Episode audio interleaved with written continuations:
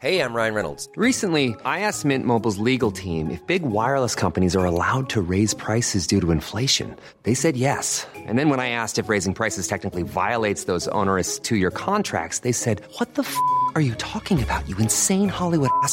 So to recap, we're cutting the price of Mint Unlimited from $30 a month to just $15 a month. Give it a try at mintmobile.com slash switch. $45 upfront for three months plus taxes and fees. Promo rate for new customers for limited time. Unlimited more than 40 gigabytes per month. Slows. Full terms at mintmobile.com. Heraldo Podcast, un lugar para tus oídos. Noticias del Heraldo de México.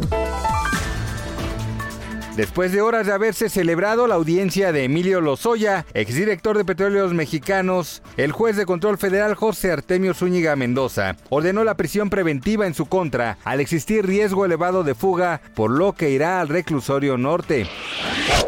La Secretaría de Gestión Integral de Riesgos y Protección Civil informó que la alerta amarilla se encuentra activa en cuatro alcaldías de la Ciudad de México debido al pronóstico de bajas temperaturas. Las demarcaciones que cuentan con alerta activa son Coajimalpa, La Magdalena Contreras, Milpa Alta y Tlalpan.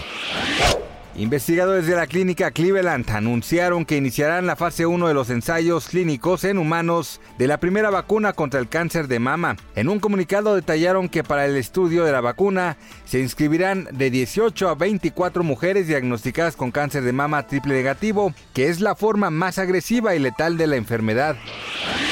El presidente de México, Andrés Manuel López Obrador, respondió al llamado de Octavio Pérez, papá de Octavio Ocaña, quien pidió su apoyo para que se intervenga y esclarezca la muerte de su hijo, luego de que el pasado viernes 29 de octubre, el actor de 22 años perdía la vida tras ser perseguido por policías en Cuautitlán Izcalli.